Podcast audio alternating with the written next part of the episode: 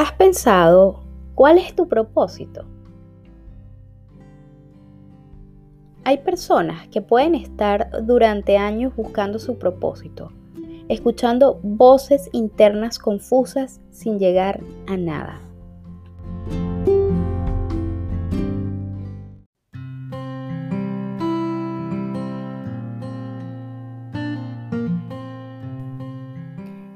Me llamo María Alejandra. Soy una venezolana viviendo en España y con toda mi maleta llena de aprendizajes y conocimientos, me ocupo de ayudar a mujeres emprendedoras a transformar sus ideas en marcas, construyendo a través de ellas experiencias de compras memorables.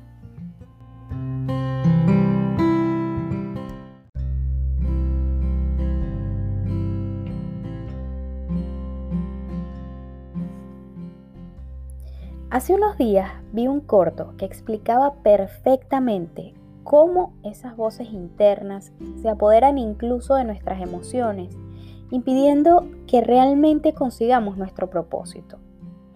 Y hoy voy a compartir contigo esa historia. Muy temprano en la mañana suena una alarma, a lo que el cerebro de un hombrecito que dormía en una cama comienza a activarse en conjunto con su corazón. Esa rutina mañanera continúa en el baño, donde aquel hombrecito comienza a darse una ducha con una música alegre de fondo. Inmediatamente el corazón se activa y comienza a bailar. De repente, el cerebro comienza a pensar que con aquellos movimientos de baile podría tumbar el jabón, pisarlo, resbalar y morir.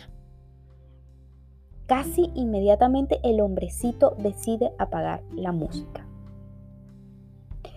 Al salir de casa fue imposible no detenerse al increíble olor a café caliente y pan recién salido del horno.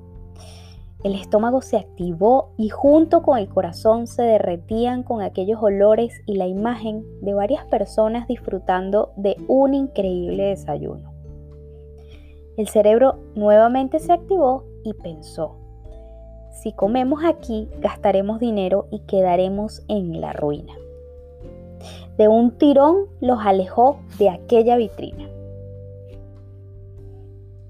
Mientras caminaban con destino al trabajo, el corazón se percató de una chica hermosa, una chica que vendía lentes, y enseguida arrastró al hombrecito hacia ella fingiendo estar interesado en un par de aquellos lentes. ¿Y quién creen que apareció otra vez? Pues sí, el cerebro. Comenzó a imaginar que la chica lo vería ridículo con aquellos lentes y que ni de broma le pondría atención. Así que el corazón muy triste se resignó a continuar aquel camino. Ya sentado en su escritorio trabajando, aquel hombrecito casi como un zombie, con la sonrisa al revés, encorvado y cabizbajo, mandó prácticamente una señal al cerebro donde nuevamente apareció, pero esta vez preocupado, sin entender qué pasaba. Al observar el entorno, se preguntó, ¿qué pasaría si él trabajaba alineado con el corazón, permitiéndole ser quien realmente deseaba. Se atrevió a salir de la rutina y como arte de magia llegó la felicidad. Ahora era novio de la chica de lentes, disfrutaba de un desayuno en aquel restaurante y sus mejores piezas de baile ocurrían en la ducha cada mañana.